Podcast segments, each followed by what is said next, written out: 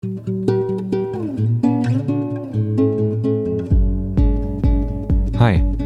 ich bin Oliver und das ist der Freihändig Podcast.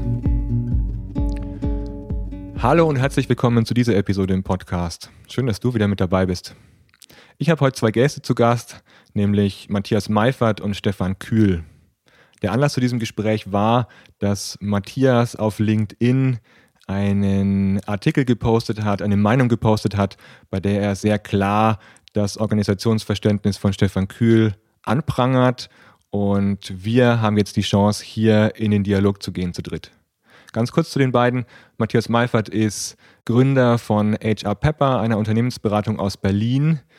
Das, was ich von HR Pepper vor allem mitbekommen, ist, dass ihr auch mit neuen Organisationsformen experimentiert, dass ihr eben auch äh, Kapital- und Gewinnbeteiligung bei euren Mitarbeitern mit eingeführt habt und äh, auch Zusammenarbeits- und Organisationsmodelle habt, bei denen ihr Rolleninhaber nominiert, also äh, ihr im Grunde experimentiert mit Arbeitsformen, die klassisch in New Work äh, mit vorkommen. Stefan Kühl, Professor Dr. Stefan Kühl, oh, ich habe das Doktor bei dir vergessen, Matthias, äh, sorry, Matthias hat auch einen Doktortitel. Bei Stefan Kühl ähm, ist es so, er ist Professor für Organisationssoziologie in Bielefeld, ist Berater bei Metaplan, auch einer Unternehmensberatung und er forscht zu Gesellschaftstheorie, Organisationssoziologie, Interaktionssoziologie und noch weiteren Themen, die ähm, Organisationen betreffen. So, jetzt ist es so, dass dieser Kritikpunkt von Matthias Meifert im Grunde war, dass er das Organisations- und Menschenbild von Stefan Kühl sehr pessimistisch findet und einerseits sagt, die Ambivalenz gibt es zwischen organisationalen Notwendigkeiten und individuellen Interessen und persönlichen Wünschen von Menschen in Organisationen.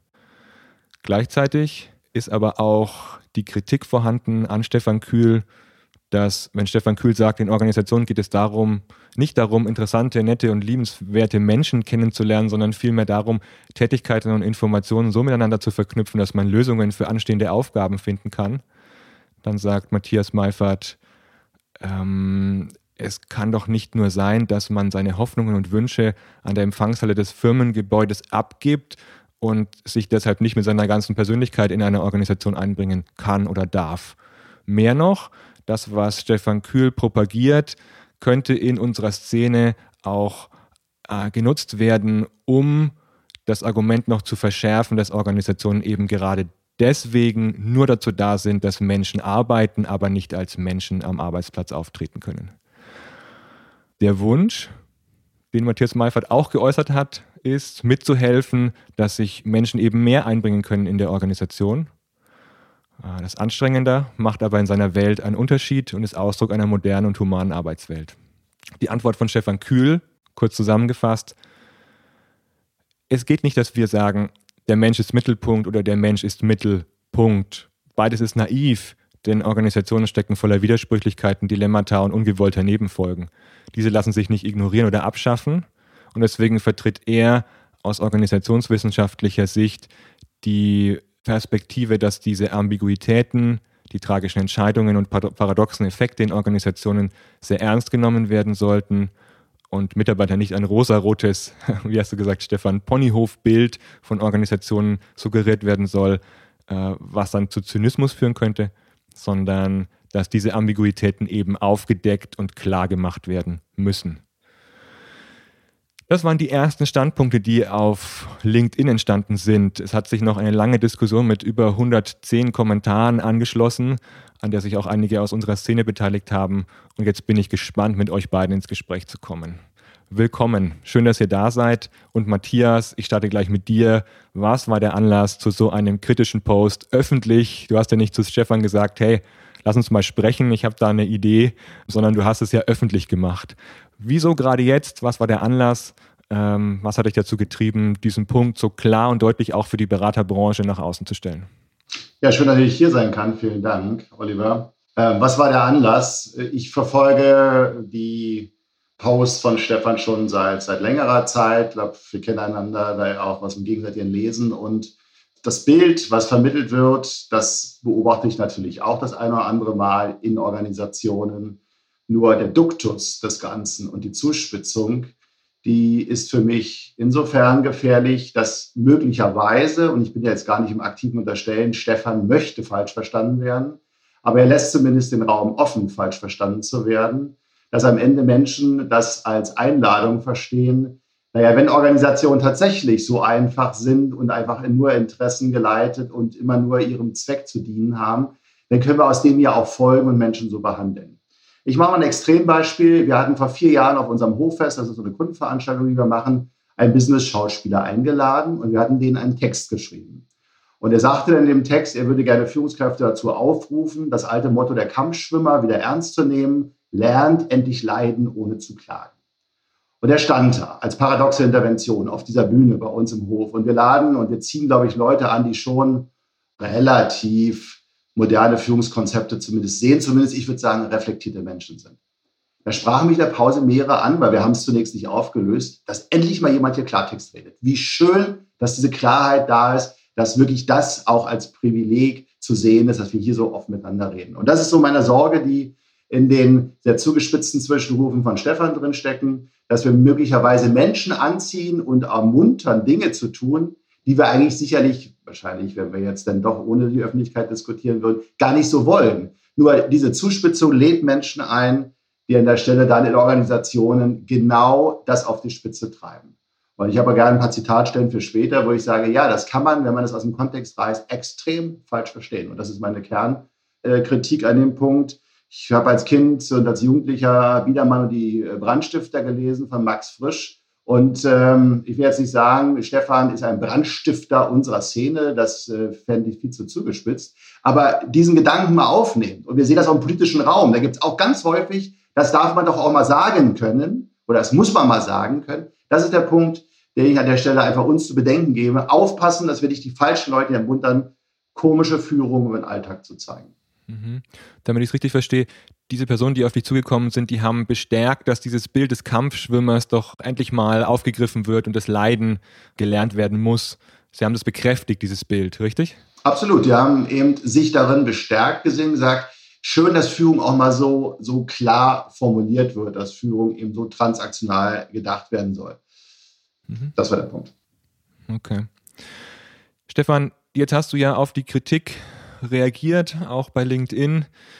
Wie war deine erste Reaktion, als du es gelesen hast? Och, normalerweise, ähm, das ist ja jetzt nicht ungewöhnlich, was Matthias geschrieben hat, mhm. ähm, sondern das ist eine Reaktion, die häufiger kommt. Und ähm, normalerweise finde ich auch die Diskussion, die sich anschließen, sehr produktiv bin da jetzt nicht besonders aktiv, denn selbst darauf zu antworten, ähm, sondern wähle das schon genauer aus. Und zwar in dem Moment, wo ich denke, dass gerade in der Kontroverse vielleicht Positionen deutlicher werden können. Und dadurch, dass die Debatte größer geworden ist, habe ich mich dann an einzelnen Punkten hingestellt und versucht, die Perspektive auszuarbeiten. Vielleicht ist der, der Grundunterschied, dass ich erstmal davon ausgehe, dass es keine falschen Menschen gibt. Es gibt nicht Menschen in Organisationen, die richtig denken und es gibt andere Menschen, die falsch denken. Das finde ich als Grundhaltung, um in Organisationen reinzugehen, ja, problematisch. Und zwar deswegen, weil ich erstmal davon ausgehe, dass Personen in Organisationen gute Gründe haben, so zu handeln, wie sie handeln.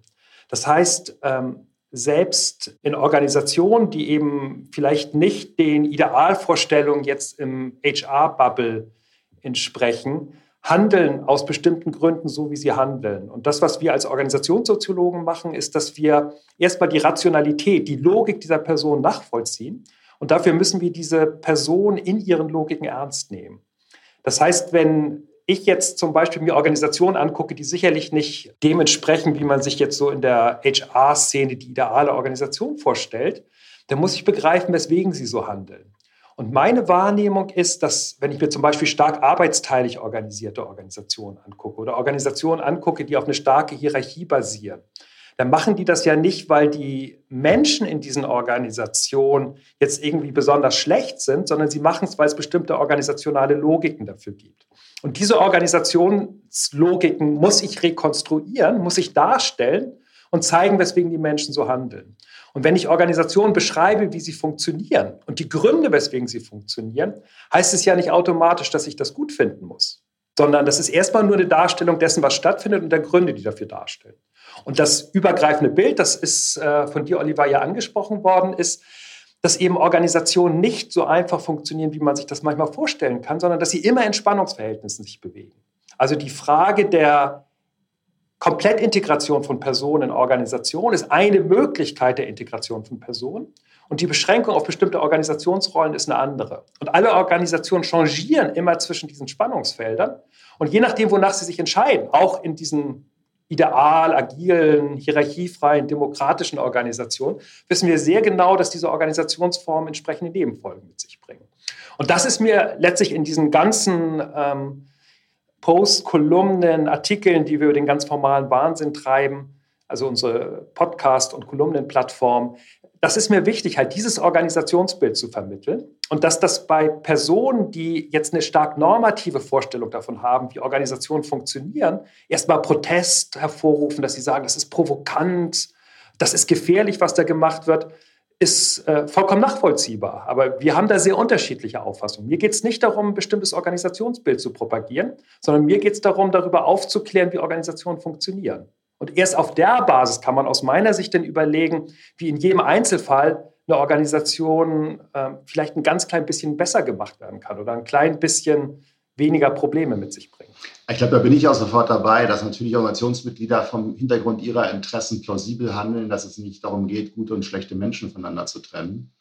Das Thema ist nur, dass wir damit eben ein Bild vermitteln, dass sich die Rahmenbedingungen verändern müssen, die Organisationen verändern müssen und damit muss sich eben und kann sich überhaupt ein Individuum erstmal entfalten. Ich bin aus, aus 25 Jahren Beratung dabei, zu wissen, dass äh, Machtpromotoren notwendig sind, die Organisation prägen und dann aufmachen, dass sich Veränderungen ergeben. Aber trotzdem beobachten wir immer wieder auch die gegenströmigen Bewegungen, dass Menschen ihren Verantwortungsraum dehnen. Du sprichst in deiner Kolumne auch davon, dass sie eigentlich gegen das System arbeiten oder entsprechend den Raum öffnen und dass dadurch wunderbare Effekte in Organisationen entstehen. Und äh, bei der Analyse bin ich ja dabei. Lass uns wirklich die Dinge schonungslos aufklären. Mein Punkt ist, diese Analyse kann schnell falsch verstanden werden als etwas, wir bleiben dann an diesem Punkt stehen und gehen dann nicht mehr in, ich würde auch sagen, eine, eine Grundhaltung oder du kannst es normative Haltung geben, die heißt, äh, wir gehen zum Besseren. Ich bin nicht dabei, es gibt eine ideale Organisationsform, aber für mich gibt es gewisse Grundfragen und Grundhaltung, humanistische Grundfragen, die zum Beispiel eine aufgeklärte Führung heute zeigen soll. Äh, und da ist deine Position gerne schnell als Rückenwind zu verstehen. Da guck mal, der Kühl sagt das doch auch so, ist doch so, Organisationen haben, da hat Interessen des Einzelnen keinen Raum. Das ist doch wunderbar, dann kann ich mich so verhalten. Für die beraterische Analyse einverstanden. Sag doch mal deine Grundform, Matthias von den Führungskräften oder ja. ja. was ist also, dieses humanistische Bild, was du vertrittst und was du für sinnvoll erachtest? Dass, dass Menschen sich in Organisationen mit seiner Meinung äh, ein, dass sie sich einbringen können, dass sie ihre Haltung nennen können, dass sie ähm, diese psychologische Sicherheit erleben und verschiedene Perspektiven aufmachen können, dass sie eigene Verantwortungsräume haben dürfen, dass sie in diesen Entscheidungen treffen dürfen und dass dadurch eine Arbeit entsteht, die Menschen auch hoffentlich das vermitteln, was sie zumindest, wenn sie mit Haut und Haaren dabei sein wollen, das auch einbringen. Aber nochmal zum Bogen zurück. Die Frage ist tatsächlich, wer ist verantwortlich für Umstände? Und das ist mein, mein Kernthema, nämlich die Verantwortung für die Umstände sind, wenn man dich liest, immer ganz stark das System, was dann im Zweifel andere Machtpromotoren zu gestalten haben. Und ich würde gerne optimistischer sein und sagen, es können auch andere Organisationsmitglieder als Machtpromotoren, die Organisationsstrukturen schaffen, Dinge verändern in Organisationen. Weil das zu Ende gedacht könnte dazu führen, dass man sagt, so ist ja in manchen Religionen es angelegt, ich habe hier gar nichts ähm, auf der Welt zu schaffen, das wird ein anderer Dritter für mich lenken. Das ist mir von meiner Haltung einfach zu pessimistisch und zu passiv. Ich glaube, es ist eine Sache, die, die erstmal, glaube ich, als Grundverständnis wichtig ist ist zu sagen, wer hat dann eigentlich überhaupt Macht in Organisationen? Und in meinem Organisationsverständnis muss man halt Hierarchie und Macht stark auseinanderhalten. Das heißt, wenn ich über hierarchische Organisationen spreche, Großteil der Organisationen ab einer bestimmten Größe, über 100, 150 Mitarbeiter, Mitarbeiterinnen sind immer hierarchische Organisationen, heißt nicht, dass die Leute an der Spitze der Organisation äh, die Macht monopolisieren. Also es gibt gerade in diesen Organisationen auffällig viele Möglichkeiten von unten zu steuern.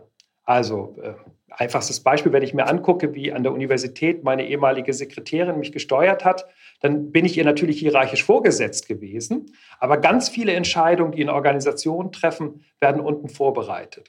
Das heißt, wenn wir beschreiben, wie Entscheidungslogiken in Organisationen entstehen, dann ist das nicht dieses simple Bild, dass da oben irgendwelche CEOs, irgendwelche Personalvorstände oder Technikvorstände sitzen und dann entscheiden, wie die Organisation läuft, sondern auch in diesen ähm, immer wieder stark kritisierten hierarchischen Organisationen sind die Machtanalysen häufig komplexer.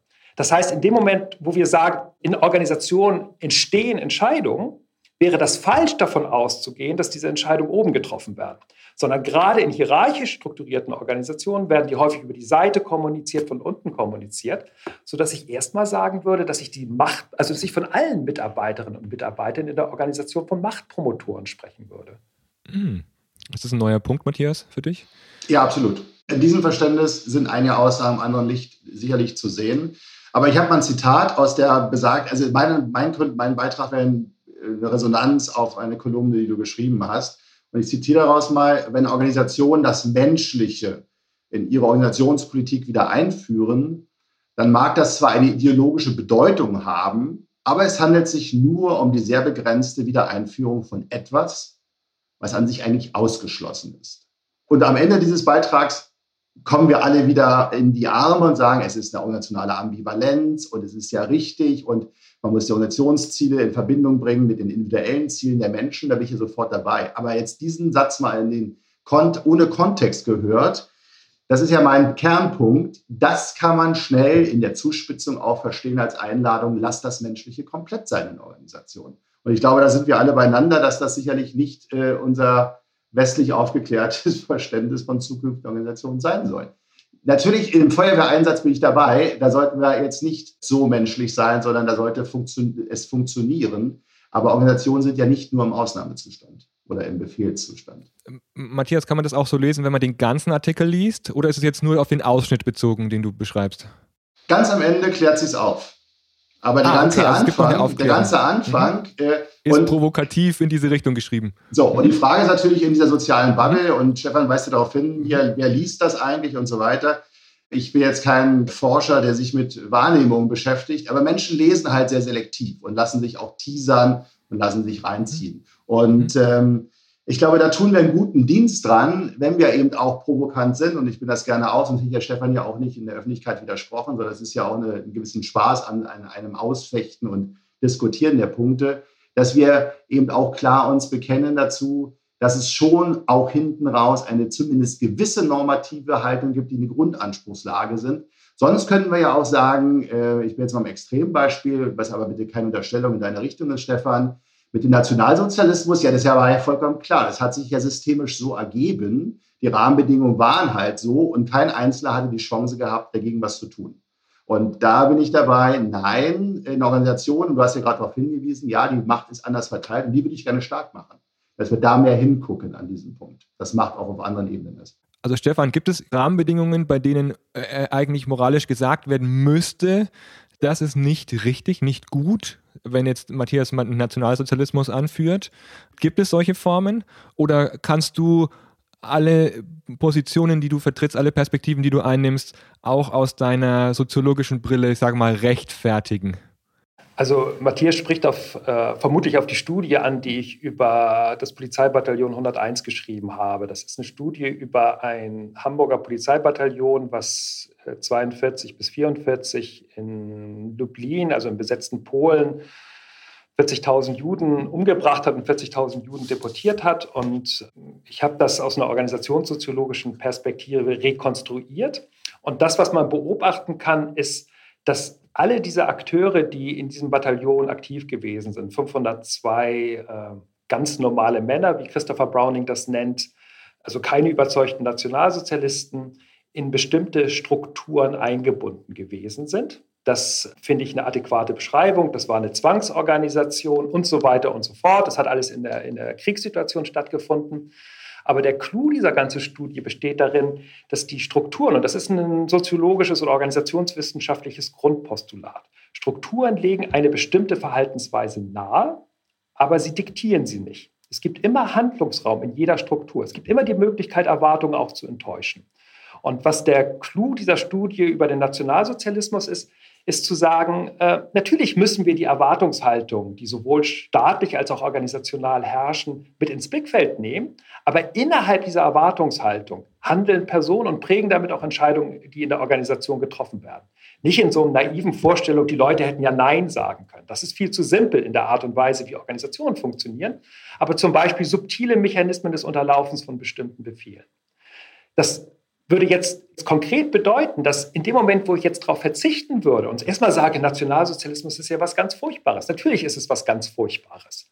Das ist. Ähm, hast, ich frage mal direkt nach, Stefan. Du hast da auch ein Herz, oder? Weil bei, bei manchen Kommentaren, die bei LinkedIn auch geschrieben werden, heißt ja auch, naja, der Stefan Kühl, der hat so seine rationale Sichtweise und da äh, rechnet er sich selbst auch als Mensch raus, äh, so wie er die Menschen auch rausrechnet. Er sieht es nur alles ganz rational. Aber du hast da äh, schon einen moralischen Kompass für dich. Naja, also ich bin, ich bin ja erstmal primär Wissenschaftler. Und Klar. ich bin auch der Überzeugung, dass ich, auch wenn ich jetzt in der Praxis wirke, also entweder jetzt in, in Führungsposition selbst oder als normales Organisationsmitglied oder auch als Berater, dass ich erstmal eine rationale, distanzierte Haltung brauche. Wenn ich zu stark, also als Wissenschaftler geht das sowieso nicht, aber auch wenn ich als Berater zu stark sofort mit Herz oder normativen Vorstellungen reingehe, dann kann ich meinem Kunden nicht nutzen. Ich kann, also überspitzt ausgedrückt, wenn ich eine Vorstellung davon habe, wie eine Organisation idealerweise funktionieren soll, und ihr kennt das aus dieser ganzen HR-Diskussion, möglichst demokratisch, möglichst partizipativ äh, und so weiter und so fort. Für alles gibt es sehr gute Gründe. Aber wenn das für mich normativ die beste Organisation ist, dann kann ich meinen Kunden nicht adäquat beraten. Sondern ich muss erstmal davon ausgehen, dass eine Organisation das gesamte Handlungsspektrum an Strukturmöglichkeiten zur Verfügung hat. Und dann muss ich schauen. Also wenn ich jetzt in einem jungen Startup arbeite, in einem umkämpften Arbeitsmarkt, wo die Programmierer ohne Schwierigkeiten im Großkonzern das Doppelte verdienen, und gleichzeitig in diesem Arbeitssegment sich eine bestimmte Grundhaltung durchgesetzt hat, wie Organisationen organisiert sein sollen, dann spricht sehr, sehr viel dafür zu sagen, dass selbst wenn es in bestimmten Bereichen dysfunktional ist, ich auf eine Organisationsform setze, die zum Beispiel stark partizipativ angelegt ist oder stark mit selbstorganisierten Teams arbeitet. Das ist zugestanden. Aber wenn ich davon ausgehe, das ist das Modell, was in allen Organisationen das Beste ist, dann würde ich an sehr, sehr vielen Stellen an der Realität und auch an der Bedürftigkeit dieser Organisation vorbei moderieren und vorbei beraten. Und das Problem, was ich im Moment grundlegender Art sehe, und ich glaube, daher kommt auch diese starke Reaktion aus der HR-Szene und auch aus Teilen der OE-Szene, wenn Sie meine Beiträge lesen, die Kritik, die ich habe, ist, dass in der Szene im Moment ganz, ganz viele Kunden so gedacht werden, wie man selbst als Organisation organisiert ist. Und das finde ich also ich überspitze es mal, dass es deutlich wird. Das finde ich hochgradig unprofessionell. Und ich sehe das ganz besonders bei diesen kleinen, ich weiß nicht, wie groß ihr jetzt seid, Matthias, aber ich sehe das gerade bei diesen kleinen Firmen, die so von drei, vier Personen bis, sagen wir, 50, 60, 70 Festangestellte gehen. Da ist es extrem einfach zu sagen, und wir haben jetzt schnelle Kommunikationswege und wir haben eine flache Hierarchie, wir arbeiten ganz stark selbstorganisiert und auf Zuruf und die Leute können ihre eigenen Bedürfnisse einbringen. Das hängt aber nicht damit zusammen, dass man bessere Menschen in dieser Organisation hat, sondern dass es eine vergleichsweise kleine Organisation ist und dass man ein bestimmtes Angebot hat. Und wenn ich jetzt sagen würde, das ist jetzt auch das Modell für ein großes Produktionsunternehmen oder für Lieferando, dann würde ich erstmal sagen, ja, ich kann ja eure Haltung gut nachvollziehen. Ihr könnt eure Firma selbst auch so organisieren, aber ihr macht den Horizont dessen, was möglich ist in Organisationen, dadurch kleiner. Und dass sich da Leute angepisst fühlen, die gerade das verkaufen, die eine bestimmte Organisationskonzeption verkaufen, bestimmtes Menschenbild verkaufen, kann ich total gut nachvollziehen. Aber da will ich genau diese Debatte führen und nutze jede Möglichkeit, um zu sagen, wir brauchen hier andere Beraterstandards. Mhm.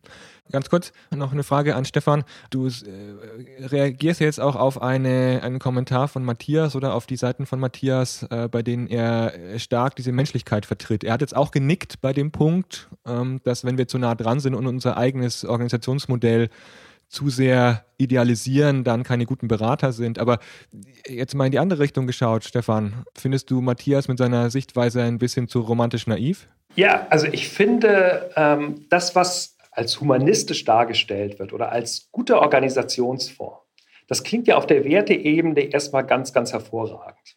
Also natürlich, was ich hatte es mir mitgeschrieben, Entscheidung bei den Mitarbeitern, Verantwortung, man kann seine Haltung zeigen, seine psychische Komponente mit einbringen und so weiter und so fort. Das finde ich auf dieser abstrakten Ebene, da kann ich euch beide beruhigen, ähm, stelle ich mir nicht hin und sage, nee, das brauchen wir nicht oder da habe ich kein Verständnis dafür. Sondern wofür ich plädiere, ist, ähm, dass diese Organisation, die im Moment als optimal oder als richtige oder Best-Practice-Organisation dargestellt werden, dass nicht gesehen wird, ähm, was die für ungewollte Nebenfolgen produzieren. Wir haben in, das ist schon lange her, 1997 ähm, bis 2000, als diese New Economy Welle war, eine Reihe von Startups, acht Startups näher untersucht und beforscht. Und äh, ihr müsst euch die Situation damals so vorstellen, das ist so ein bisschen wie die Agilitätsdiskussion jetzt gerade. Es gab so die drei, vier, fünf Vorreiterorganisationen und Unternehmen wie Daimler haben sich hingestellt, haben gesagt, oh, wir müssen ja von diesen neuen New Economy-Leuten lernen und haben dann halt so aus Buden von 50 bis 300 Mitarbeitern äh, Führungskräfte eingeladen, um von denen zu lernen, wie Organisation funktioniert. Und wir haben das ernst genommen. Also wir machen seit, seit 30 Jahren Vorreiterorganisationen, also untersuchen die Organisationen, die im gerade als Vorbild dargestellt werden. Und was ich auffällig finde, ist, dass in diesen Organisationen natürlich extrem starke Nebenfolgen auch entstehen. Das heißt nicht, dass ich nicht Sympathie dafür habe. Aber in dem Moment, wo zum Beispiel die Menschen sich als ganze Person in eine Organisation einbringen können, sind Konflikte häufig deutlich schwieriger zu moderieren. Und zwar deswegen, weil die Konflikte nicht als Rollenkonflikte debattiert werden, sondern als persönliche Konflikte. Und das hat dann in dieser Honeymoon-Phase, als diese ganzen Startups in der Risikokapitalfinanzierung alle drei Monate nochmal das Doppelte dazugeschoben bekommen haben, weil alle auf den Börsengang äh, gehofft haben, überhaupt gar keine Probleme bereitet, weil äh, die ersten zwei, drei Jahre, wenn man Risikokapital finanziert sind, die sind paradiesisch. Aber in der Phase, wo dann der Kapitalmarkt zusammengebrochen ist, hatten die Organisationen deutlich schwi größere Schwierigkeiten, die Konflikte auch human zu managen. Nicht nur für die Organisation effizient, sondern auch für die Menschen erträglich. Und deswegen plädiere ich eben dafür, nicht zu sagen, der Mensch muss im Mittelpunkt der Organisation stehen, sondern zu erkennen, dass es gute Gründe dafür gibt, dass Personen nur in einer bestimmten Rolle in einer Organisation tätig sind. Und wenn Organisationen sich dagegen entscheiden und sagen, wir möchten die ganze Person drin haben, dann gibt es gute Gründe. Wir kennen auch historisch die Beispiele in den letzten 250 Jahren dafür. Aber die bringen eben auch bestimmte Effekte mit sich, sowohl für die Organisation als auch für den einzelnen Menschen auf die man vorbereitet sein muss. Und die sind eben nicht nur positiv, wenn man das jetzt normativ betrachten möchte. Und jetzt mal auf Metaebene ist es spannend, dass ihr euch ja gegenseitig ein bisschen eure die Nebeneffekte jeweils vorwerft. Ne? Also Stefan in Richtung Matthias, äh, die Organisationsform, die du erlebst, die du gut findest, äh, hat auch äh, Nebeneffekte, auf die ich hinweisen möchte. Matthias in Richtung Stefan, naja, so in der Art, wie pointiert du schreibst ähm, und manche Dinge rausgenommen werden könnten, könnte es auch missbraucht werden. Also ihr weist euch ja gegenseitig im Moment auf Nebenfolgen hin. Matthias, wie reagierst du darauf? Genau, nee, absolut. Aber ich will gerne dazu noch was sagen. Also ich bin ja bei Stefan, dass die Professionalisierungsdebatte von Beratenden eben äh, noch nicht auserzählt ist und dass die Frage von eigenen Übertragungssystemen sicherlich das, was Therapeuten früh lernen, bei Beraten relativ spät passiert. Das ist halt so. Oder also, wer systemisch fundiert ist, der fängt damit früher an, aber es gibt genug Beratungssysteme, die eben sehr stark auch mit Best Practice oder Good Practice die Wirklichkeiten prägen und damit genau in diese Richtung gehen, dass sie vielleicht clashen, das wissen wir bei den großen Strategieberatungen insbesondere, nämlich, dass es nicht zu den Systemen passt. Das ist ja deine Botschaft, guckt hin, was für ein System es eigentlich ist und zu was passt es. Also da bin ich dabei in der Analysephase an dem Punkt. Das ist, denke ich, bedeutsam. Ähm, und das natürlich der New Work-Diskurs, also mir ist es aufgefallen bei der Work Awesome-Konferenz, wenn du geguckt hast, wer alles hinmarschiert ist, das waren dann irgendwie alle so die, unsere Altersrange, die irgendwie ein Berufsleben hinter sich haben in vielleicht verborgenen Systemen und dann sagten, ich würde gerne mal eine Welt erleben, die so ganz anders ist mit hohen Freiheitsgraden. Und deswegen sind wir jetzt hier auf dem New Work Trip, bin ich auch dabei. Und dass äh, Reinhard Sprenger mit seinem Mythos Motivation wahrscheinlich sich selber mehr gemeint hat als alle anderen mit seinem, man kann äh, nicht motivieren, man kann nur Demotivation vermeiden. Also ich glaube, wir wissen alle da draußen gibt es genauso eine sehr markigen Sprüche, äh, die immer eine gewisse Wahrheit haben, aber die auch eine gewisse Deformationsperspektive mit da verbinden. Äh, mein Punkt ist halt, und das versuche ich nochmal deutlich zu machen, dass wir den Punkt, wo wir von der interessenlosen Analyse als Berater, als verstehen wollen, was haben wir für Systemumfeldbedingungen, wie können wir sie gestalten, auch in eine gestalterische Perspektive, damit ein, ein Umsystem entsteht, was wirklich dann auch funktional ist, dass wir dann schon ab einer gewissen Phase eine gewisse Grundverantwortung haben. Und äh, zumindest in unserer Welt haben wir es auch schon mit Menschen zu tun, weil wir sagen, das ist tatsächlich ähm, ein Führungsverhalten, was nicht, was nicht passt. Hast du ein Beispiel, Matthias? Ja, zum Beispiel ähm, brauchen wir jetzt, glaube ich, gar nicht weit gehen. Also wir haben einige Anwaltskanzleien, die wir beraten und die wundern sich, dass sie so wenig Personal und Nachwuchs bekommen. Und dann fragen wir sie nach ihrem Frauenbild und der Frage, wie viel Raum sie jungen Frauen geben und wie offensiv sie nach Kinderwunsch fragen in Vorstellungsgesprächen und wundern sich dann, warum diese Menschen dann da nicht anfangen zu arbeiten. Ich mache mal ein ganz einfaches Beispiel. Und da gibt es sicherlich ein paar andere mehr in der Welt da draußen. Und ich glaube, du tust gut, Stefan, daran, wenn du diese Haltung, die du gerade jetzt auch vermittelst, sehr klar machst, sagt, es gibt bis zu einem gewissen Punkt die Analyse. Und da kann das Schrecklichste wie ein Polizeikorps oder auch Systeme, ähm, wirklich politische Gefangene irgendwie bewachen gegen humanistische Ideen, das kann man alles erklären. Aber irgendwann müssen wir uns schon mal ehrlich machen und sagen, wo stehen wir eigentlich und was wollen wir eigentlich auch als Beratende bewirken mit dem. Und nur zu sagen, wir sind verpflichtet einem funktionierenden System, ist für dich eine Wahrheit das ist schon, finde ich, für mich jedenfalls getaucht im Lichte von einem gewissen Humanismus, den ich schon gerne in meiner Arbeit vermitteln will. Also wir treten schon an, um die Arbeitswelt, äh, soweit es denn geht, nachhaltiger und besser zu machen. Das ist schon selbstverständlich, was wir tun. Ja, ja. Das Problem ist, dass nicht wenige Verbrechen in der modernen Gesellschaft im Namen des Humanismus und im Namen von Werten propagiert worden sind. Also ich arbeite relativ viel, ähm, also deswegen, weil ich bin ja auch Historiker, deswegen, weil ich einen meiner soziologischen Schwerpunkte in, in historischen Analysen habe, relativ viel über Nationalsozialismus und man kann den Leuten alles unterstellen, aber sie hatten eine Haltung und sie hatten eine Wertvorstellung und sie hatten auch ein ganz bestimmtes Menschenbild, was uns jetzt heutzutage natürlich als total unhumanistisch erscheint. Aber immer dann, wenn man die eigenen Werthaltung anfängt, sehr dominant zu setzen, gibt es auch entsprechende problematische Effekte, die sich daraus ausbilden. Ich kann das mal an einem Beispiel vielleicht deutlicher machen. Also bei diesen Anwaltskanzleien, äh, da liegen wir gar nicht weit auseinander. Die müssen halt aus meiner Sicht funktional sich angucken, welche Stellung sie im Moment gerade auf dem Arbeitsmarkt haben und wie wichtig die Arbeitsmarktfrage im Vergleich zu bestimmten über lange Zeit für sie sehr effizienten Ausbeutungsverhältnissen gegenüber ihren Mitarbeiterinnen und Mitarbeitern bestehen. Und der Grund, weswegen die diese Diskussion überhaupt nur führen, ist, weil inzwischen bei denen, die sie rekrutieren, der Arbeitsmarkt nicht mehr so ist, wie er vor 20 Jahren gewesen ist. Und die fangen ja jetzt nicht an, ihr Frauenbild deswegen zu ändern, weil jetzt plötzlich sie äh, von HR-Lern die ganze Zeit darin belehrt worden sind, dass Frauen und Männer gleichberechtigt sind, sondern sie fangen aus ganz individuellen, auch ganz egoistischen Interessen an, strategisch zu überlegen, ob es nicht notwendig ist, andere Rekrutierungsstrategien und auch andere weitere Beschäftigungsstrategien zu fahren, als sie sie bisher gehabt haben. Und das ist der Ansatzpunkt. Dadurch verändert sich die Organisation und nicht dadurch, dass man jetzt ein Umdenken bei den Personen produziert oder nur sehr begrenzt dadurch. Aber ich, ich sage mal was zu den Organisationen, die halt den Menschen als Menschen integrieren.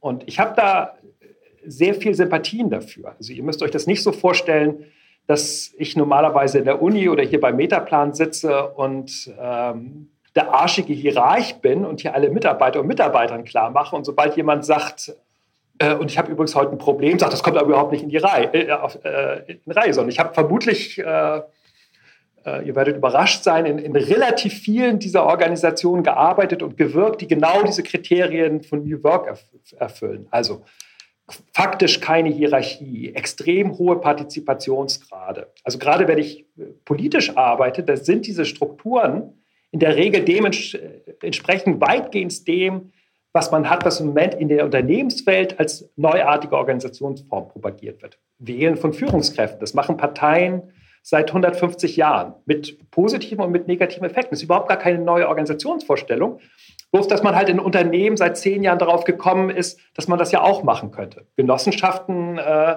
propagieren das seit 150 Jahren. Ich, ich komme auf den Punkt, ähm, weil das auch aus gerade meiner aktuellen Forschung stammt. Wo ich Organisationen untersuche, die auf eine Komplettinklusion der Person denken, äh, setzen. Also wo die gesamte Person in der Organisation tätig ist. Und zwar untersuche ich im Moment gerade sowohl Sekten als auch Terrororganisationen. Wenn man sich Terrororganisationen, das ist jetzt egal, ob man Al-Qaida oder RAF nimmt, wenn man sich die anguckt, dann ist ihre gesamte Organisationsvorstellung darauf gebaut, dass die Menschen nicht in eine bestimmte Rolle reingehen. Also in der Rolle des Bombenlegers oder in die Rolle desjenigen oder derjenigen, die ein Attentat ausübt, sondern sie werden als Komplettperson in die Organisation integriert. Was nachvollziehbar ist, weil die Personen ja gezwungen werden, auch in eine Illegalität reinzugehen. Das heißt, wir können in diesen Extremfällen, also die Vorteile, bin ja überhaupt nicht, ich stelle mich ja nicht hin und sage, dass diese Terrororganisationen oder die Sekten nicht in der Art und Weise, wie sie funktionieren, auch bestimmte funktionale Effekte nach innen produzieren. Das ist eine hohe Identifikation der Mitarbeiter. Terrororganisation ist Purpose-Driven Organizations at its best. Die riskieren ihr Leben dafür, um das Ziel der Organisation umzusetzen. Aber es wäre aus meiner Sicht jetzt hochgradig naiv, wenn man Terrororganisationen oder Sekten als ideales Organisationsbild darstellt, sondern man muss sehr genau rausarbeiten, was sind die dysfunktionalen Effekte für die Organisation. Die leiden zum Beispiel alle darunter, dass wenn Organisationen ausfallen, weil sie zum Beispiel verhaftet werden, dass die nicht schnell genug ihre Person reproduzieren. Also sie kriegen nicht schnell genug Personal nach, weil sie halt auf personale Passung achten müssen. Und für die einzelnen Mitglieder der Terrororganisation, jetzt ganz unabhängig davon, dass es scheiße ist, für die Leute, die von Terroranschlägen betroffen sind, aber für die einzelnen Personen in, der, in diesen Terrorgruppen oder Terrororganisationen ist es ja nicht so, dass sie das als großes Befreiungserlebnis beschreiben, sondern die beschreiben den enormen Druck, der entstehen kann, indem man in dem Moment, wo man nicht mehr in der Rolle, sondern als Person betrachtet wird. Und wenn man das jetzt ganz stark überträgt, also würde ja sagen, glücklicherweise sind die ganzen New Work-Unternehmen und die Vorzeigeunternehmen nicht so naiv, dass sie auf eine, also dass sie genau das umsetzen, was sie nach außen propagieren, sondern sie integrieren ihre Mitglieder ja weitgehend als Organisationsrolle. Wenn man sich das jetzt genauer angucken würde, dann würde ich eben auch so weit gehen zu sagen, es ist naiv davon auszugehen, dass das für Menschen, die als gesamte Person in die Organisation integriert werden, automatisch auch einen Befreiungsgewinn beinhaltet, sondern das kann auch ziemlich unangenehme Folgen für die Person haben, die so reingeht. Und das ist, also deswegen letzter, letzter Satz, Deswegen ist äh, diesen, die, der Satz, den du vorgelesen hast, Matthias, der ist gar nicht aus dem Kontext herausgezogen worden, sondern ist genauso gemeint, wie er da steht und kann auch so alleine stehen. Und zwar deswegen, weil die Idee dahinter steckt, dass die Reduzierung auf eine Rolle, in der ich als Person tätig bin, auch einen Freiheitsgewinn darstellen kann. Überspitzt ausgedrückt, das ist auch eine bestimmte Form von Humanismus, die sich in der modernen Gesellschaft ausgebildet hat, auf die wir nicht ohne weiteres verzichten sollten. Das heißt im Grunde Schutz vor Ausbeutung wenn die ganze Person in der Organisation gefragt ist und alles dann auf die Persönlichkeit abzielt, äh, dadurch auch Distanz zu gewinnen, wenn rein eine Rollenfunktion gefordert ist. Das ist auch ein Schutz vor Übergriffigkeit. Also bei Marx heißt es die doppelte Freiheit des Lohnarbeiters in der Kapitalismuskritik. Das ist die Freiheit, einmal, man hat kein Kapital, das ist verheerend, weil man deswegen seine Arbeitskraft verkaufen muss. Aber im Vergleich zur Sklaverei ist die Freiheit eben, dass man nur noch in seiner Arbeitskraft, nur noch in seiner Rolle nachgefragt ist. Und für Marx jedenfalls war es im Vergleich zu der Lehnsherrenschaft, der Feudalgesellschaft, die vorher existiert hat, erstmal ja, eine Freiheitsbeschreibung. Beschreibt auch Entfremdung, die entsteht. Ne? Ja, ja, klar. Nein, ja, natürlich, klar. Das ist ja gar nicht bestritten. Aber ähm, das geht häufig parallel. Freiheitsgewinde und Entfremdung.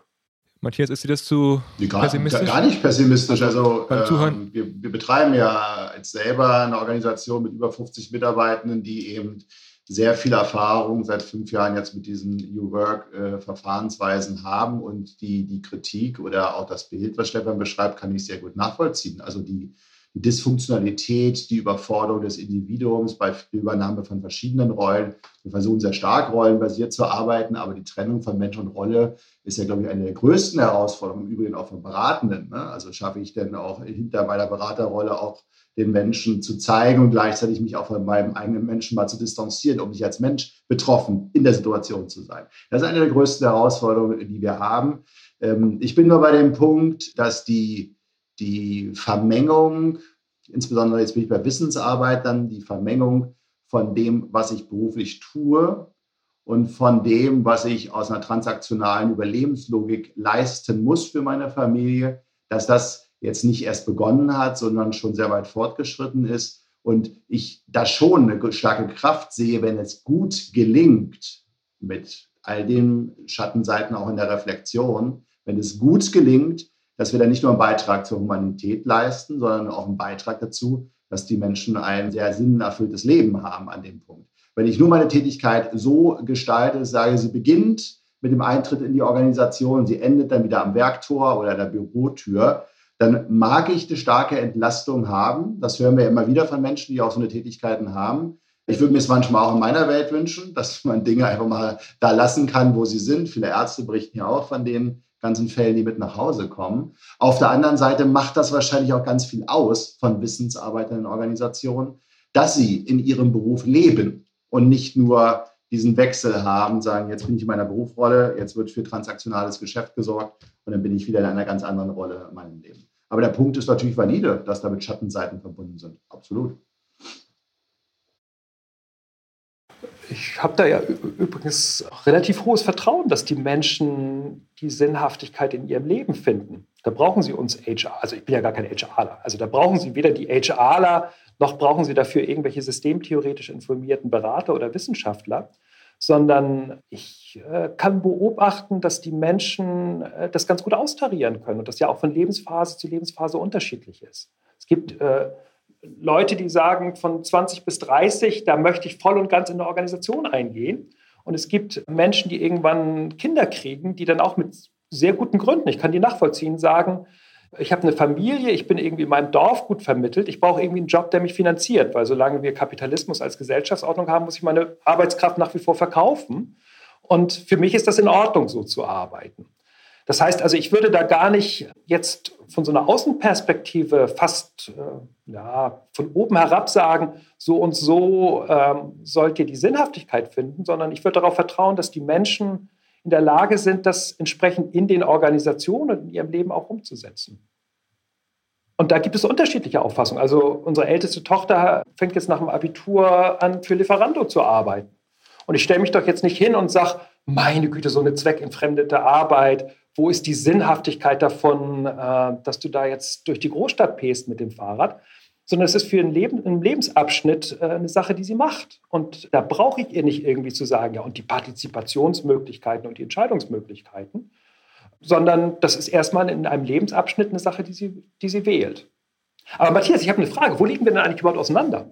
Also äh, das Mail war ja, also ich, ich habe das, äh, hab das ja verstanden, habe mich ja auch darüber gefreut. Aber das Mail klang ja ein bisschen so von wegen, äh, wir haben da eine große Kontroverse. Aber jetzt so bei der Diskussion habe ich den Eindruck, ich sage ja gar nichts, durch das ich dich provozieren kann. Also mehr habe ich nicht im Petto als das, was ich jetzt in dem Gespräch gesagt habe. Also ich akzentuiere das ja bewusst und spitze das zu. Es gibt, also wenn ich, wenn ich selbst als Berater arbeite, kriegen die davon immer nur die homöopathischen Dosen ab. Und eigentlich stimmt es nee, mir in Stimme nicht Oder haben wir noch ich stimme, ich, Das, was ich eingangs gesagt habe das ist wieder mal die Brandstifter. Wenn die Menschen deine Texte nicht richtig lesen, dann gehen die raus mit einer Bestärkung, die da heißt, es ist doch gut, wie es ist. Es muss nicht besser werden. Und äh, da bin ich wieder beim Optimismus und Pessimismus. Das ist mir zu pessimistisch an der Stelle. Ne? Also nur zu sagen, weil die Wirklichkeit so ist, wie wir sie als Organisationssoziologen beschreiben, deswegen bleibt sie so. Und das ist mein Punkt. Das darf nicht falsch verstanden werden. Es muss in den richtigen Kontext gesetzt werden dass wir erstmal analysieren und Situationen uns anschauen, habe ich verstanden, und dann sind wir ganz nah beieinander oder identisch in der Aussage. Nur diese Zuspitzung, und das ist etwas tatsächlich, ich habe ja deswegen das Beispiel gemacht, wo wir wirklich bewusst um Schauspieler mal unsere Kunden provoziert haben. Wir müssen halt wirklich gewähr sein, dass wir auch in diesem Diskurs gerne falsch verstanden werden und wir da die falschen Menschen damit attrahieren für falschen Menschen. Müssen wir sagen, ja, Menschen sind immer plausibel, alles gut. Ja, aber wenn wir, wenn wir eine Botschaft setzen, die dazu führt, dass eine Organisation es nicht zum Besseren wird, das ist schwierig. Da sind wir auseinander.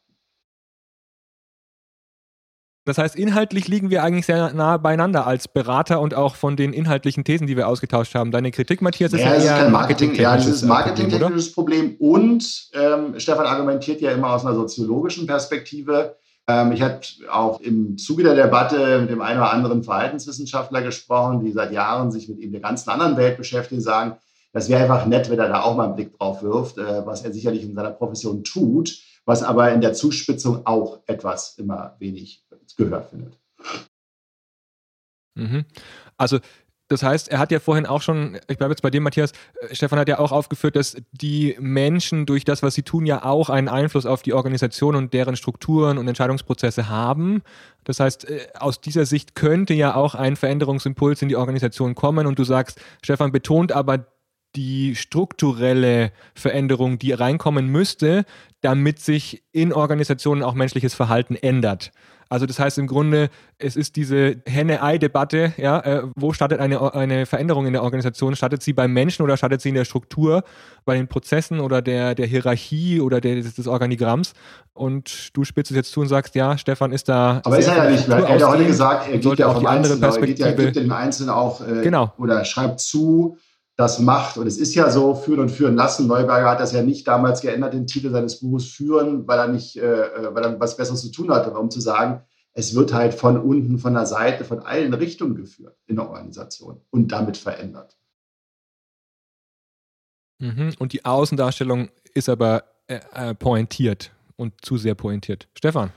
Ja, ja, aber okay. Also äh, ja, da können wir ja vielleicht sogar wieder, also jetzt äh, will ich auch nicht falsch verstanden werden, äh, der Mensch ist auch wichtig oder Verhalten ist auch wichtig, sondern da würde ich ja äh, meinen Ansatz beibehalten und sagen, als Ansatzpunkt gilt Verhältnisse ändern, nicht Verhalten. Und zwar aus zwei Gründen. Das eine, das ist die effizientere Form und Veränderung in Organisationen zu produzieren weil die Menschen ausgerichtet sind an die Kommunikationswege, die Programme, die Personalstrukturen, die in so einer Organisation existieren.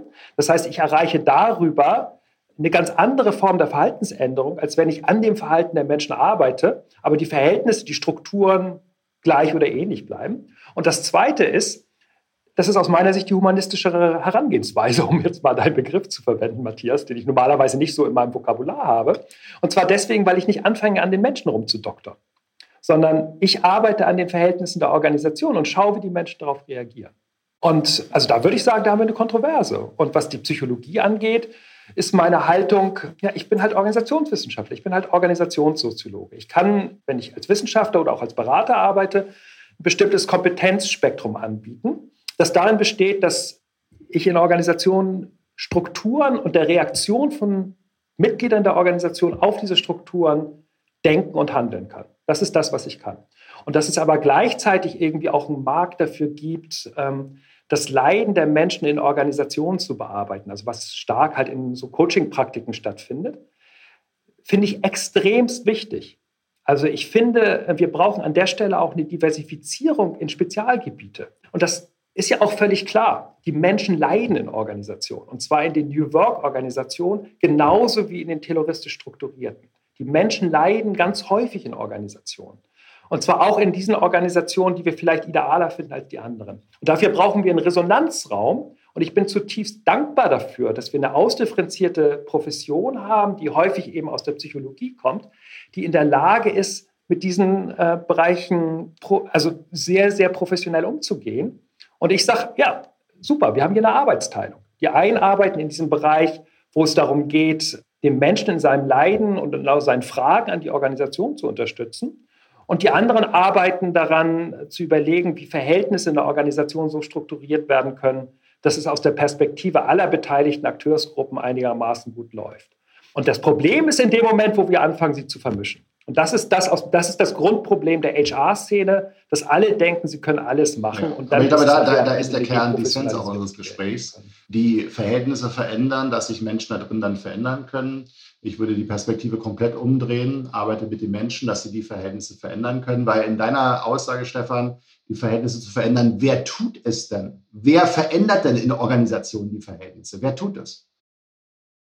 Ja, wer tut es? Sag es mal konkret. Ja, aber das wer ist ja, das tut ist doch, es? Wer verändert das Verhältnisse? Ja, das ist doch, das ist doch relativ, ja, das ist doch relativ einfach. Die Strukturen, die Strukturen sind in der Organisation ja nur adressierbar über die Person. Also wer, wer verändert Strukturen? Arbeiten. Das heißt, ja, selbstverständlich werden die Strukturen verändert über die Organisationsmitglieder, aber nicht in der Art und Weise, dass mit denen argumentiert wird und gesagt wird, welche anderen Haltungen, also um eins dieser Lieblingsbegriffe in der Diskussion zu verändern, welches neues Mindset brauchen wir in der Organisation? Und dann eben hübsche Wertekataloge erstellt werden, die in allen Organisationen inzwischen gleich aussehen und die gleichen fast religiösartig propagierten Wertekataloge dargestellt werden, sondern dass man mit den Menschen daran arbeitet, wie die Entscheidungsprämissen, die Strukturen, die Erwartungshaltung in der Organisation über die Reorganisation von Hierarchien, über die Art und Weise, wie bestimmte Prozesse festgelegt werden, darüber, wie bestimmte Zielvereinbarungen aussehen. Das ist, das ist die einzige Möglichkeit aus meiner Sicht, wie man einigermaßen effizient an bestimmte andere Verhaltensweisen rankommen kann. Und dass das mit Organisationsmitgliedern passiert, ist ja irgendwie banal, weil ich habe bisher noch keine Variante gefunden, wie man anders als über die Organisationsmitglieder die Strukturen adressieren kann, weil die keine Adresse haben. Also ich kann ja jetzt nicht beim, ich kann ja nicht bei meinem, bei einem Kunden jetzt bei der Bank oder bei einem Ministerium sagen, ich würde jetzt gerne mal mit ihrer Struktur sprechen. Das passiert manchmal, ne? Nein, da sind wir, glaube ich, an dem Punkt beieinander. Und die Frage ist dann aber nur der Raum, wie viel Lernerfahrung brauchen diese Organisationsmitglieder, damit sie diesen Diskurs führen können oder dass sie auf neue Ideen kommen. Und wie bringen wir sie dazu, auf die neuen Ideen zu kommen? Und da sind die arbeitsteiligen Professionen, glaube ich, gut aufgestellt. Ich würde uns nicht darin nur äh, zurücknehmen, dass wir die Schmerzen in der Organisation heilen, sondern äh, wir bringen Menschen durch, durch Lernimpulse eben dahin, dass sie in der Diskussion dann gerne auch mit dem Organisationssoziologen über neue Strukturen reden können. Also auch da, also wir, wir, sind ja nicht dafür da, dass wir uns hier verstehen. Deswegen, ähm, also natürlich auch verstehen, aber wir wollen ja auch die Unterschiede deutlich machen. Auch da habe ich tendenziell eine andere Haltung, in Anführungszeichen. Ich gehe erstmal davon aus, dass die Menschen oder die Personen, die in Organisationen arbeiten, das alles können die können das. Wenn ich anfange, und zwar egal auf welcher Hierarchieebene, ich arbeite relativ viel in so einem operativen Bereich mit Leuten, die in der Produktion tätig sind oder Leute, die in, in, in hochentfremdeten Tätigkeiten drin sind. In dem Moment, wo ich das ernst nehme und sage, lasst uns doch mal überlegen, an welcher Stelle, an welchen Hebeln können wir zum Beispiel bestimmtes Regelwerk oder bestimmte Berichtswege so ändern, dass ihr das Gefühl habt, dass die Organisation besser funktionieren kann, da brauche ich gar keine, gar keine andere Sache dazu, sondern man muss jedes einzelne Organisationsmitglied ernst nehmen in der Art und Weise, dass sie in der Lage sind, eine reflektierte Meinung darüber zu geben, Den Optimismus wie ihre Organisation ich funktioniert. Also ich bin dabei von einem Menschenbild, die müssen wir ernst nehmen. Aber ich habe zu viele Innovationsprozesse moderiert, um zu wissen, dass wenn du Banker fragst, kommt eine Bank wieder raus. Ne? Und wenn du Organisationsmitglieder fragst, wie Arbeit anders zu strukturieren ist, dann kann es Impulse geben. Dann können es Menschen sein, die Ideen einbringen. Es kann aber im hohen Maß auch so sein, dass wir wieder in der Vaterabhängigkeit stecken bleiben. Das Thema Vaterabhängigkeit ist bei diesen Ansätzen sicherlich etwas, was wir sehr gut im Blick nehmen müssen. Und daher helfen Lernprozesse oder nennen wir es anders Inspirationsprozesse. Dass Organisationsmitglieder auch neue Sachen sehen, weil die ganzen, kann man sagen, es war eine Mode, aber die ganzen Learning Journeys, die haben ja auch eine gewisse Wirkung gehabt, wo Top-Management oder auch andere Hierarchieleveln oder andere Menschenorganisationen sich einfach mal andere angeguckt haben, die das gemacht haben an der Stelle. Ja, da bin ich, also um das überspitzt zu sagen, weniger überheblich. Also ich glaube, alles, das, was an Potenzial vorhanden ist, in der Organisation drinsteckt. Und zwar in den Köpfen der Organisationsmitglieder selbst. Dass die durch die, auch in ihren Denkstrukturen dadurch geprägt werden, dass das und das möglich ist, was anderes nicht möglich ist, ist ja unbestritten. Aber das bedeutet auch, dass in deren Köpfen die Kontingenz mit drin steckt. Und dafür brauchen, also ich habe gar nichts gegen diese Learning Journeys, die kann man machen. Berater haben damit auch ja gutes Geld verdient und die Mitglieder, die mitgefahren sind, hatten auch ihren Spaß dabei. Aber äh, man braucht sie eigentlich nicht sondern man braucht eine gewisse Bereitschaft innerhalb der Organisation, und die ist in jeder Organisation vorhanden, erstmal experimentell zu arbeiten, neue Sachen auszuprobieren. Und dann entstehen diese Erfahrungen, wie Strukturveränderungen wirken in der Organisation selbst, viel näher, als wenn Sie irgendwie auf eine Learning Journey gehen, wo Sie zwei Stunden oder von mir aus vier Stunden die Schauseite irgendeiner Vorzeigeorganisation gezeigt bekommen. Und da würde ich sagen, Lasst uns doch viel stärker darauf vertrauen, was in den Köpfen der Organisationsmitglieder selbst an Fantasie und an Innovationskraft drin ist. Und wir brauchen ihnen gar nicht zu sagen, dass irgendwas anderes besser ist als in der Art und Weise, wie sie es bisher gemacht haben, sondern ja, also nur um das jetzt mal überspitzt auszudrücken. Also dahinter steckt die Kritik, das wird ja die nächste Kolumne, die Kritik drin, dass die Haltung, die in der HR-Szene angenommen wird, mit, mit einer bestimmten Überheblichkeit einhergeht, gegenüber den Leuten, die in dem Produktionsbereich oder in den Entscheidungsbereichen im mittleren Management sich den Arsch aufreißen, auf gut Deutsch gesagt. Und dann sagt man denen, ja, warum verzichtet ihr nicht mehr auf ein bisschen mehr Hierarchie? Oder warum gebt ihr euren Mitarbeitern keine andere Verantwortung, während gleichzeitig der Compliance-Bereich genau das Gegenteil von den Mittelmanagern verlangt, was da gerade gemacht wird. Und da bin ich viel stärker auch dabei zu sagen, wir müssen das Handeln der einzelnen Personen, und daher kommt diese Reaktion auf vermutlich bei eurem Hoffest auf diese Provokation zustande. Man muss die, die, die Gründe, weswegen die Mitarbeiter das Gefühl haben, sie müssen so handeln, viel ernster nehmen, als es jetzt in diesem ganzen HR, also in Teilen des HR-Diskurses getan wird. Spannende Debatte. Ich schaue auch auf, gerade auf die Uhr, weil wir haben uns für eine Zeit vor vier Minuten committed. Wie sieht es bei euch aus zeitlich? Können wir noch ein bisschen überziehen?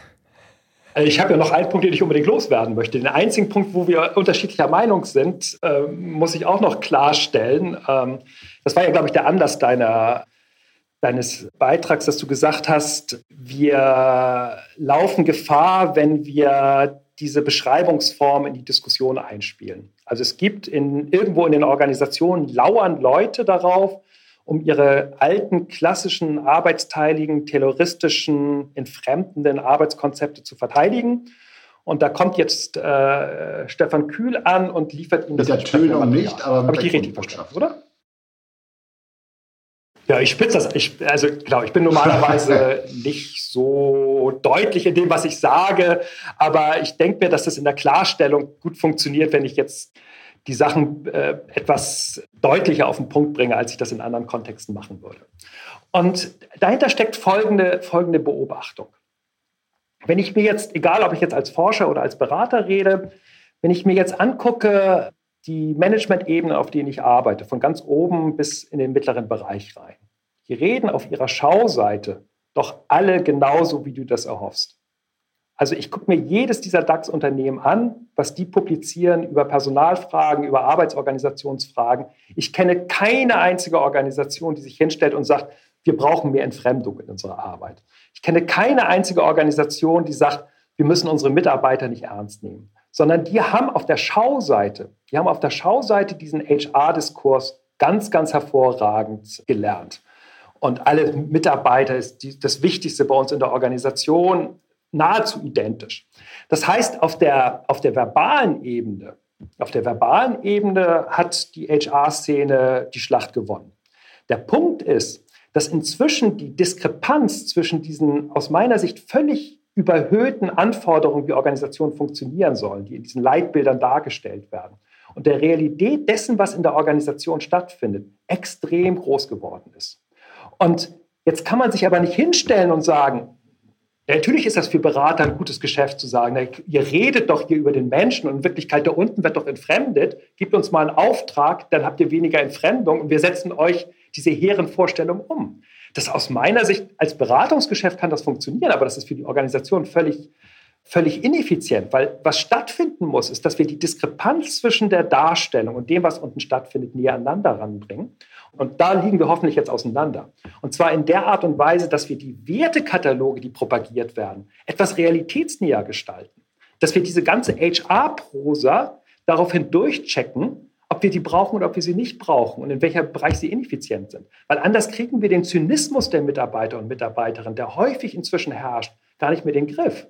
Ich hoffe, dass wir an der Stelle noch unterschiedlicher Meinung sind, dass wir insgesamt, also der Diskurs ist gewonnen von den Humanisten, aber nicht die organisationale Praxis. Und die Lösung besteht nicht darin, die organisationale Praxis an den Diskurs anzupassen, sondern sich zu überlegen, ob nicht ein etwas abgerüsteter Katalog an Werten für ja, Organisationen. Aber das geht am Vorwurf, den ich dir ja mehr oder minder gemacht habe, vorbei. Da sind wir, glaube ich, dabei, dass es eine Wohlfühlwelt und eine Management-Rhetorik gibt, die genau weiß, was sie zu adressieren hat. Ich will es gar nicht als HR bezeichnen, sondern es ist eine Management-Rhetorik, die einfach sich eingebürgert hat und dass herrschende Bedingungen ganz, ganz anders sind. Aber dann zu sagen, ich beschreibe herrschende Bedingungen mit dem Gefühl, das darf so bleiben und so kann man deine Texte lesen, lädt doch gerade Menschen ein, es so zu lassen, wie es ist. Es provoziert doch nicht zu sagen, mach's mal anders, sondern es provoziert die, es in diesem Zustand auch zu lassen. Das ist ja mein Kernpunkt der Diskussion an der Stelle dass die, dass die Diskrepanz riesig ist, bin ich dabei und dass wir gar keine Leitbildprozesse mehr moderieren wollen und auch nicht mehr machen, ist genau aus dem, dem geschuldet, weil es nicht um eine Rhetorik und eine Oberflächenebene geht. Aber wir sollten nicht dem Wasser auf die Mühlen für die herrschenden Bedingungen noch geben, höchstens sagen, ich beschreibe das so und ich will aber nicht in den Berg halten, dass wir gerne in einen Weiterentwicklungsprozess gehen. Gerne mit Organisationsmitgliedern, die dann schlau genug sind, diesen Weg zu gehen. Aber das ist doch der Punkt der Diskussion nicht da noch dem Affen Zucker zu geben, zu sagen, guck mal, wir lassen es mal so, wie es ist. Ich, ich würde mal gerne versuchen, die Diskussion ein bisschen abzurunden, ja, weil wir gut. zeitlich ein Problem haben, nicht inhaltlich. Ja, inhaltlich finde ich es total spannend, euch zuzuhören, weil im Grunde ihr euch ja immer wieder versucht anzunähern. Ma Matthias, äh, äh dich höre ich eher so, dass du sagst, die Schauseite, das, was propagiert wird, das, was von HR auch immer wieder in den Raum gestellt wird an normativen Vorstellungen sind durchaus gut und wir müssen die Menschen dahin entwickeln, dass sie dem gerecht werden können, dass sie, dass sie eben auch durch Qualifizierung, durch Andersdenken, durch Inspiration eine Idee bekommen, wie sie dahin kommen können, so einen Zustand auch zu leben.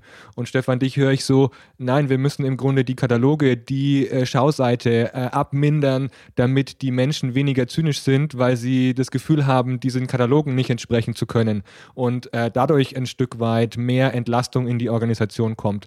Ich sehe beide Seiten als hochspannend an. Äh, ich fände euch mal beide interessant, wenn ihr gemeinsam in einem Beratungsprojekt wärt und äh, ihr mal gemeinsam aus beiden Perspektiven eine Beratung durchführen würdet. Da würde ich gerne Mäuschen sein und mal zuschauen. Und gleichzeitig äh, jetzt die Abschlussfrage von mir an euch beide. Was nehmt ihr aus dem Diskurs mit, sowohl von dem, was euer Gegenüber dargestellt und erzählt hat, was war vielleicht auch neu oder hat sich nochmal relativiert? Und welche Gedanken nehmt ihr jetzt äh, persönlich aus dem Gespräch mit raus? Ein hoher Sympathieträger, den ich aus seinen Texten nicht habe so rauslesen können. Also menschlich, äh, äh, Mensch, mit dem man sich gut unterhalten kann, auch gut streiten kann. Und ich glaube, wenn man sich real treffen würde, wäre auch das Bier dabei auch, auch möglich und fällig an der Stelle. Und ich finde sehr wohltuend die Perspektive, es ist nochmal erstmal Analysehaltung und wir müssen Organisationen so verändern, indem wir an den Rahmenbedingungen arbeiten. Das finde ich ganz wohltuend. Ich verstehe nach wie vor, dass wir auch in einem gewissen Marketinghandwerk miteinander sind, wo wir sagen, da gibt es gewisse Unterschiedlichkeiten in der Tönung, aber letztendlich sind die Perspektiven zumindest angenähert. Ich würde die Aussage, die Stefan getroffen hat, es müssen Verhältnisse geändert werden und nicht das Verhalten tatsächlich eher in die Gleichartigkeit und die Beidhändigkeit bringen. Es braucht beides. Es braucht ähm, eine Verhaltensänderung, die zu anderen Verhältnissen führt und andere Verhältnisse, die andere Verhaltensänderungen provozieren. Ähm, da bin ich eher ähm, in so einer Latte Macchiato-Tönung äh, als im Espresso versus nur reiner Milch. Und ich fand das sehr wohltuend, mal direkt diesen Diskurs zu haben äh, und miteinander offen an den Punkten zu arbeiten und zu reden. Danke. Hm, danke, Matthias. Stefan, du hast ja stark deine Situation und deine Perspektive hier in diesem Diskurs ja auch bekräftigt und immer wieder dargestellt. Gibt es etwas, was dich nachdenklich hat werden lassen oder einen Gedanken, den auch du mitnimmst aus, der, aus dem Diskurs und wie schaust du jetzt auch auf de, dein Gegenüber? Ja, erstmal herzlichen Dank. Also ähm, äh, bin ganz froh, dass ich nicht als Denkroboter rübergekommen bin.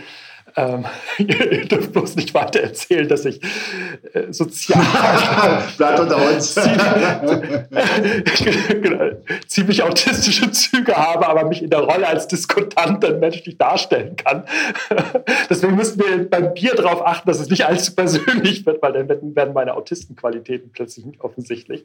Nein, also ähm, hat mir sehr, sehr viel Spaß gemacht, äh, die Diskussion. Das Problem bei uns Systemtheoretikern ist, ähm, dass wir so unglaublich lernresistent sind.